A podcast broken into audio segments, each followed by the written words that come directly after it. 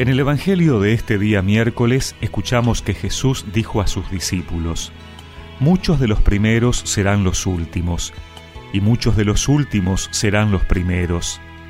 Porque el reino de los cielos se parece a un propietario que salió muy de madrugada a contratar obreros para trabajar en su viña.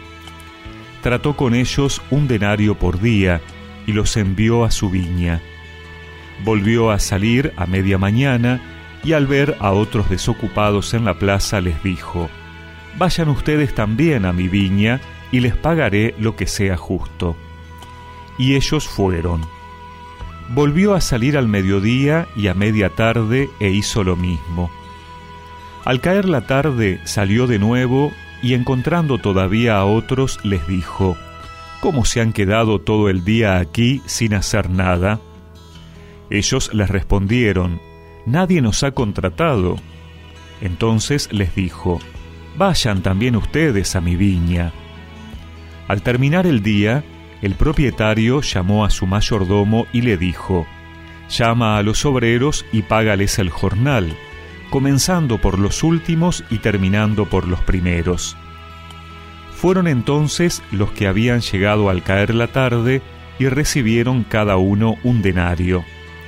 Llegaron después los primeros, creyendo que iban a recibir algo más, pero recibieron igualmente un denario.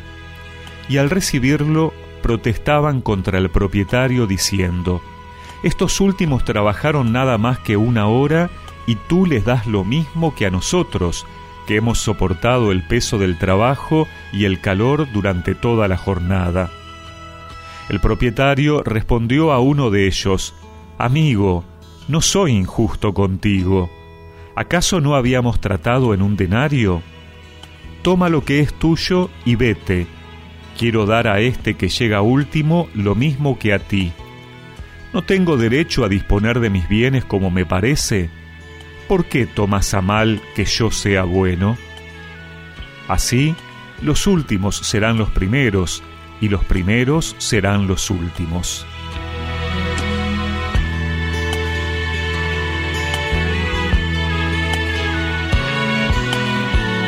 Jesús muestra con esta parábola que Dios no se ajusta a los criterios de una justicia fundada en el principio de una retribución equitativa.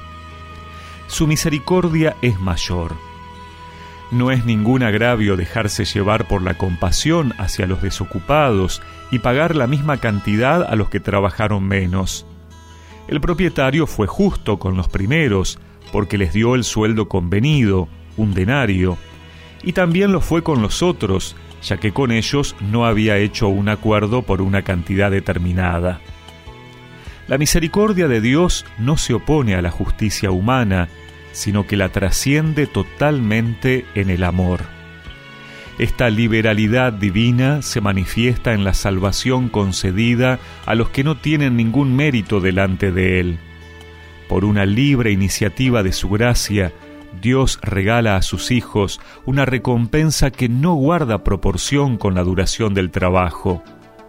Tal es la respuesta de Jesús a los espíritus legalistas que veían con malos ojos su trato amistoso con publicanos y pecadores. Dios es bueno y quiere que todos sus hijos se salven. Lo que nos pide es que respondamos inmediatamente a su llamada a ir a la viña del Señor. No podemos especular que Él pasará más tarde y entonces nos quedamos descansando un tiempo más, porque corremos el riesgo de quedarnos afuera. Antes o después nos llega la invitación a ir a su campo. Y si ya estamos trabajando en él, no miremos al costado para ver quién vino antes o después, porque nuestra alegría tiene que ser recibir la paga, la vida eterna.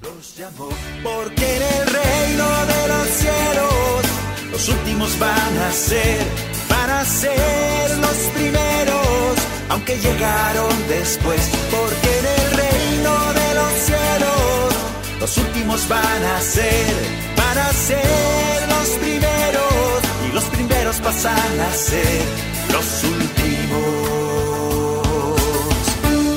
Y recemos juntos esta oración.